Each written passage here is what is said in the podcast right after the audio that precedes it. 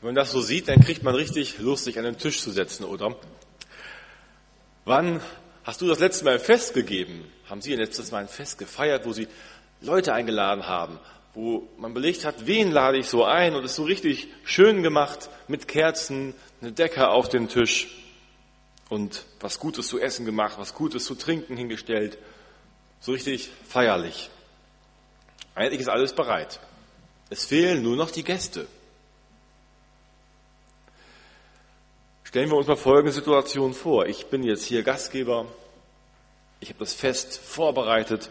Ich habe Leute eingeladen und es hat keiner abgesagt. Alle kommen. Ist das nicht schön? Und dann denke ich an Heinz. Und Heinz ist so einer, naja, da ist vielleicht gut nochmal anzurufen, weil der vergisst mal die Uhrzeit und kommt ein bisschen später. Und ich freue mich ja so. Und dann rufe ich ihn nochmal an und will ihm das sagen, wie sehr ich mich freue, dass er ja auch kommt und vielleicht nebenbei nochmal die Uhrzeit sagen, damit er auch nicht eine Stunde später kommt. Und dann rufe ich an bei Heinz und dann dann kommt der Schock. Heinz kommt gar nicht.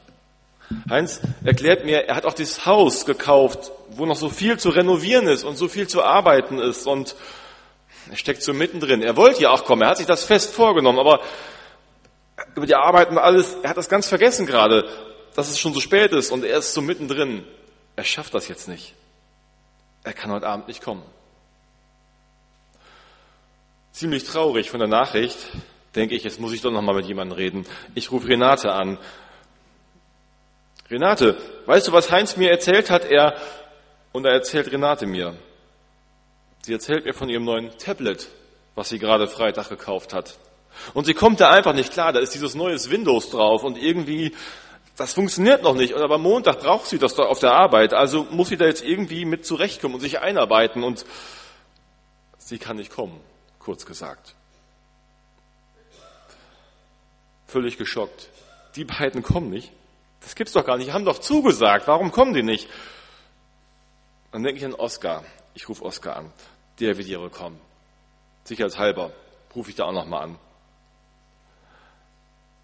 Ich rufe an und dann höre ich nicht Oskar, ich höre seinen Anrufbeantworter, wo Oskar drauf spricht. Hallo, liebe Leute, stellt euch vor, Susi und ich haben spontan letzten Sonntag geheiratet. Wir sind bis nächste Woche auf den Malediven und flittern.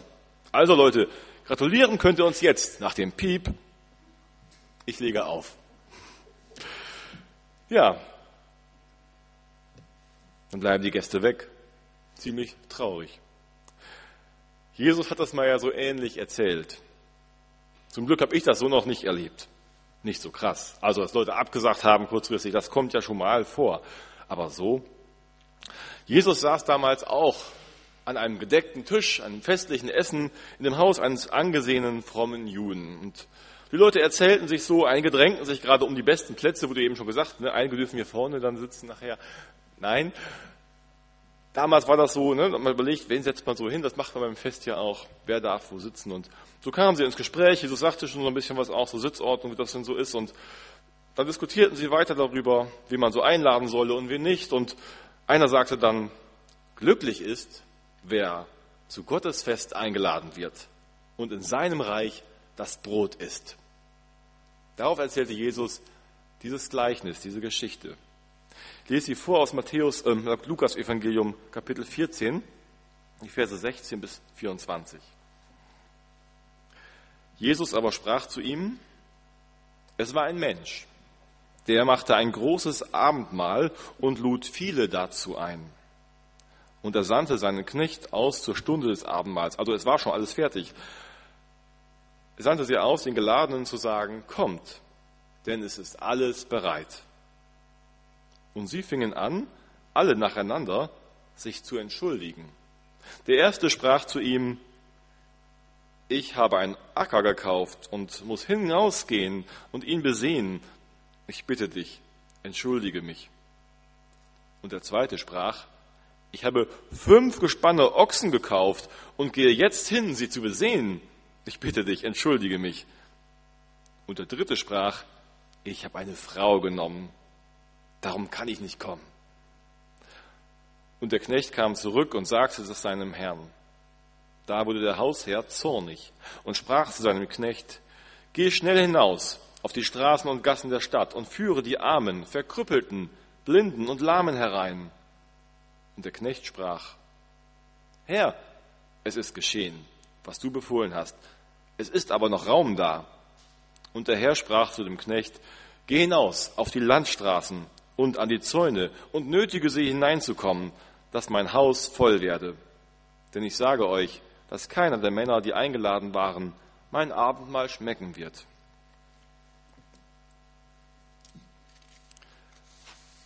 Ich würde ja gern wissen, was die Leute so gedacht haben damals, als Jesus das erzählt hat am Tisch und wie es ihnen da ging. Jesus saß im Haus eines angesehenen Mannes und mit anderen wahrscheinlich frommen Juden zusammen, vielleicht auch Pharisäer, Schriftgelehrte, die sehr genau nahmen mit dem Wort Gottes und die vielleicht merkten oder auch nicht merkten, wie Jesus solche Leute wie sie auch meinte. Von der Reaktion der Zuhörer erfahren wir nichts mehr bei Lukas, da wird nichts mehr weiter beschrieben. Vielleicht ist dem einen oder anderen das Essen im Halse stecken geblieben. Vielleicht haben sich aber auch so in Sicherheit gewogen. Wenn jemand eingeladen ist zu Gottes Fest, dann doch solche Leute wie wir. Dann werden wir doch die Ersten sein, dachten sie. So war das normal. Wir, wir stehen doch Gott am nächsten. Wir gehören zum erwählten Volk Israel.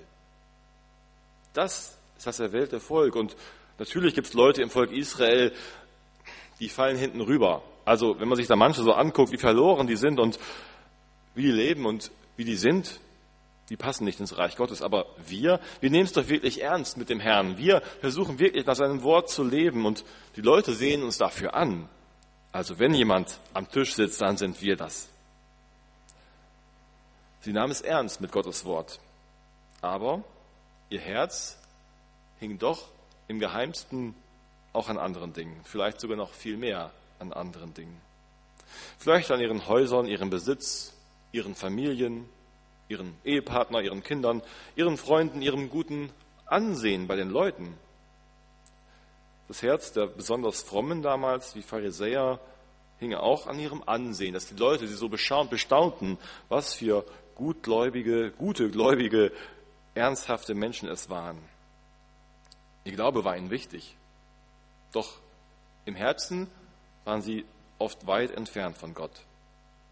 Und sie hingen an ihrer eigenen Gerechtigkeit, ihrer Selbstgerechtigkeit, ihrer religiösen Selbstgefälligkeit. Wir sind dabei, aber die anderen, so wie Jesus das beschreibt, wie ein Pharisäer betete und Gott dankte, dass er so leben kann und Gott so nahe ist und der Zöllner hinter ihm so weit weg. Ihr Herz hing am Gesetz Gottes, aber nicht an Gott selbst. Und nun war Gott selbst gekommen in die Welt, in Jesus Christus, in seinem Sohn, den Gott gesandt hat, und sollte die Menschen zum Fest einladen. Das Reich Gottes ist angebrochen. Das ist das Evangelium. Die Menschen wurden eingeladen. Jetzt ist die Zeit erfüllt, sagt Jesus, vor euren Augen. Und es gab so viele, die wollten die Einladung nicht hören. Jesus ist gekommen, um einzuladen. Jetzt ist es soweit. Der Gastgeber macht sich nochmal auf den Weg. Das Fest beginnt. Sie wollten immer dabei sein. Sie haben mal die Einladung schriftlich in der Hand gehalten, mit der Schrift des Alten Testaments. Sie haben darauf gewartet, dass der Messias kommt, der Heiland, der Retter. Und nun ist Jesus da und sie wollen nichts davon wissen. Das Fest hat begonnen, aber sie feierten nicht mit. Jesus feierte mit seinen Jüngern, das wird beschrieben. Er feierte, er aß und trank und fastete nicht an den Fastentagen. Und sie kamen hin und sagten, warum fastest du nicht? Und Jesus sagt, warum soll ich jetzt fasten mit den Jüngern? Wenn der Bräutigam da ist, dann muss doch gefeiert werden. Und darum geht Jesus hin zu vielen Menschen, auch zu den Armen, zu den Kranken, zu den Blinden, zu den ehemaligen Betrügern wie ein Zachäus, einen korrupten Beamter, Beamten und anderen, Menschen ihm begegnen auf den Straßen. Er geht hin und lädt sie ein, mit ihm Gemeinschaft am Tisch zu haben.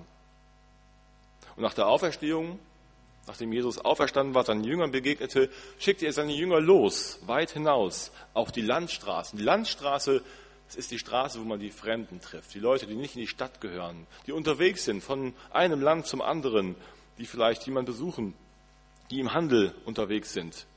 Fremde Menschen anzusprechen Menschen in aller Welt und ihnen das Evangelium zu bringen. So schickt Jesus sie hinaus. Was sagte der Mann am Tisch, bevor Jesus das Gleichnis erzählte?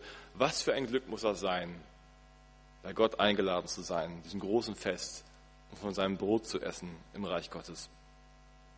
Aber so viele misstrauten Jesus und merkten nicht, wie sie selbst gerade die Einladung ablehnten. Gottes Einladung gilt, seitdem Jesus gekommen ist. Komm, komm an meinen Tisch, komm, hab Gemeinschaft mit mir, komm, freu dich und feier, denn du sollst Gemeinschaft haben mit Gott. Diese Einladung gilt auch jetzt und heute, dir und mir. Beim Abendmahl gleich, ganz konkret.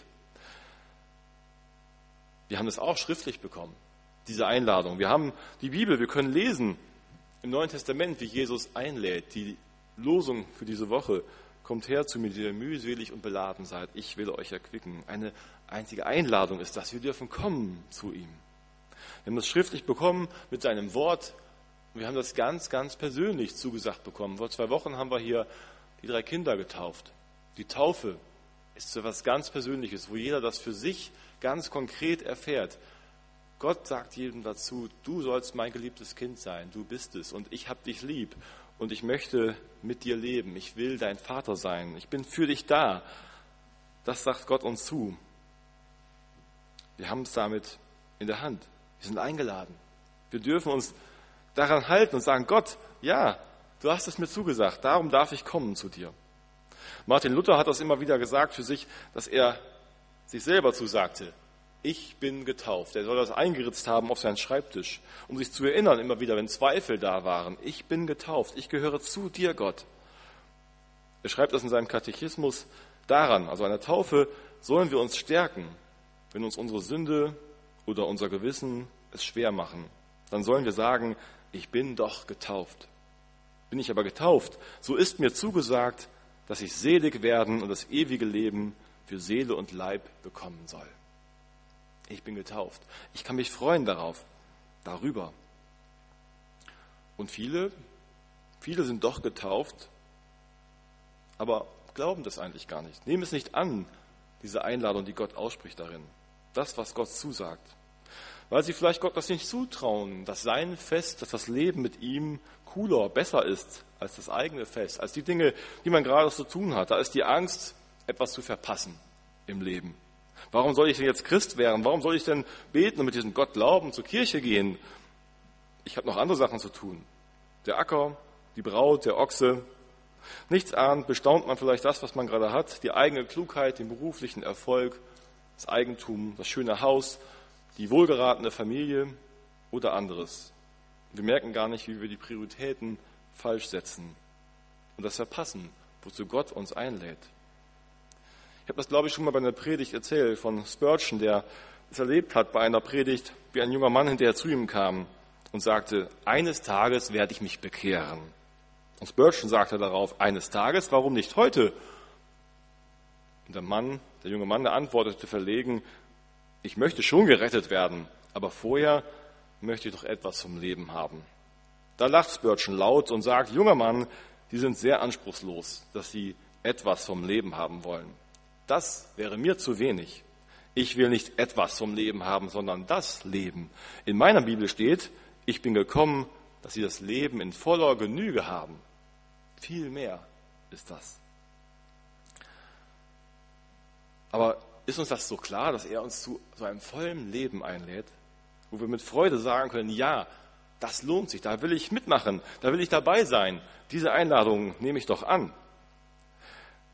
Also wenn jemand jetzt Tickets fürs WM-Endspiel hätte in Rio und sogar auch die Flugtickets dazu kriegen würde, und dann würde er immer sagen, oh toll, ich habe Tickets für die WM, ich, hab die, ich kann da hinfliegen, ich muss nur noch hinfahren, es ist das nicht toll und zeigt jedem seine Tickets und freut sich darüber spätestens irgendwann, so einen Tag vorher, würden einige vielleicht nervös werden, werden und ihm sagen, du, jetzt solltest du dich langsam auf den Weg machen.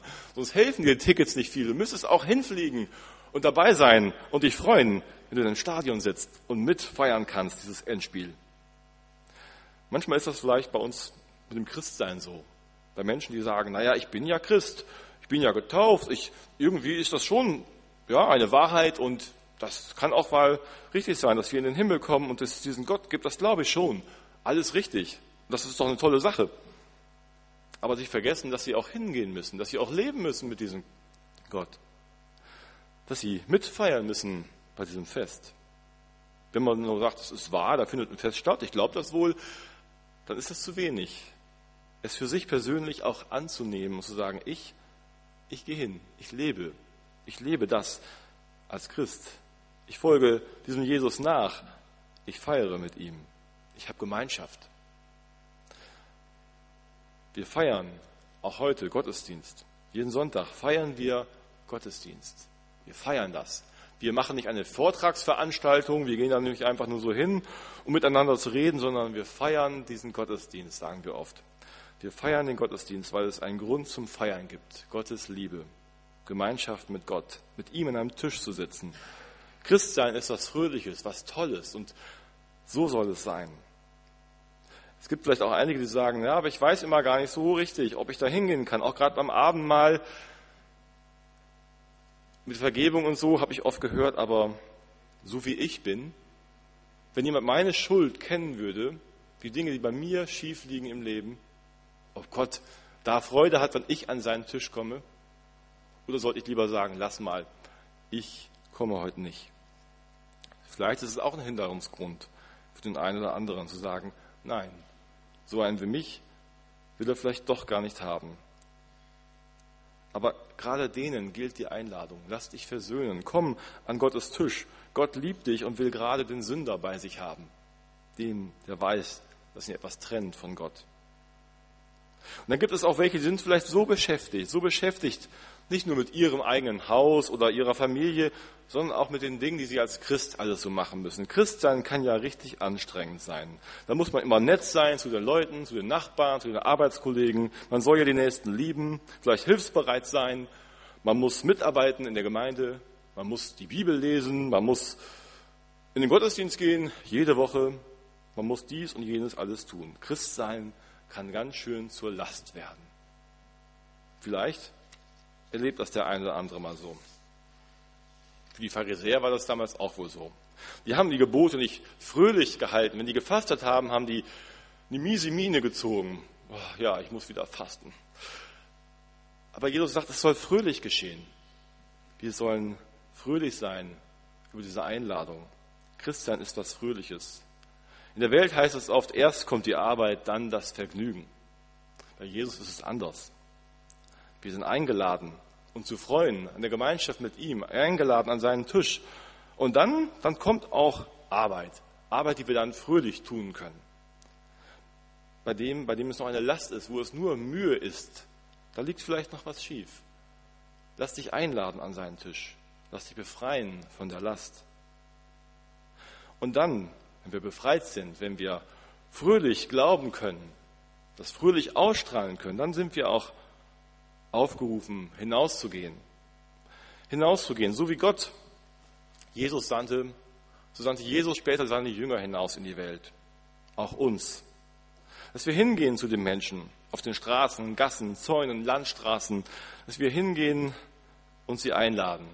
Komm mit zu Jesus. Das Fest hat begonnen. Du bist eingeladen. Du sollst dich mitfreuen an dem Großartigen. Wir sollen hingehen. Wir sind hineingenommen in die Bewegung von diesem Knecht in dem Gleichnis, der immer hin und her läuft.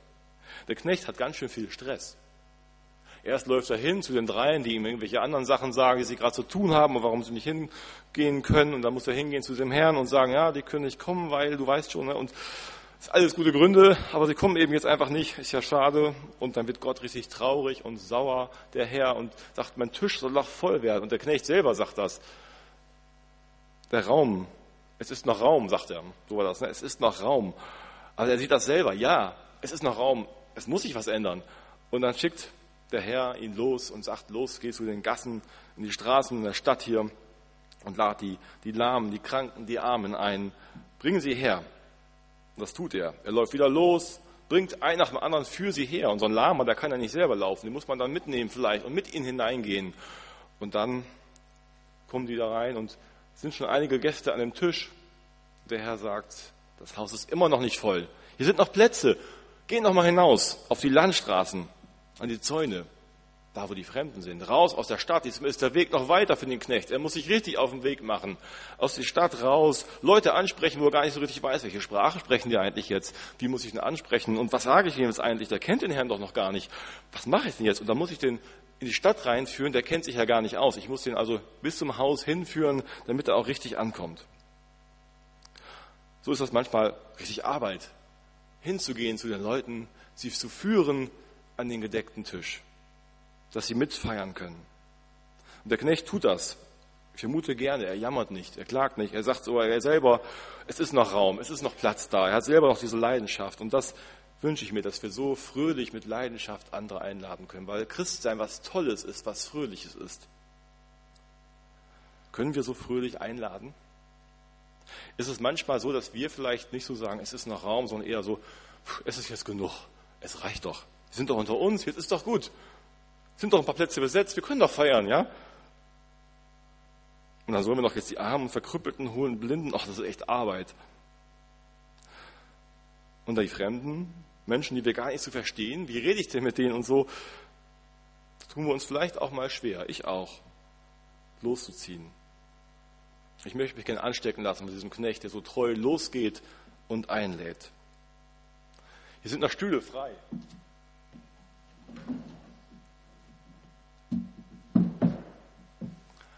Mal angenommen, der eine Stuhl hier. Man muss ja nicht gleich alle nehmen. Wer soll da sitzen? Welcher Mensch fällt dir ein, zu dem du hingehen kannst, den du einladen kannst, wo du für beten kannst, dass er dazukommt zum Fest, den du hinführen kannst? Wen sollen wir, wollen wir zum Festmahl Gottes führen? Amen.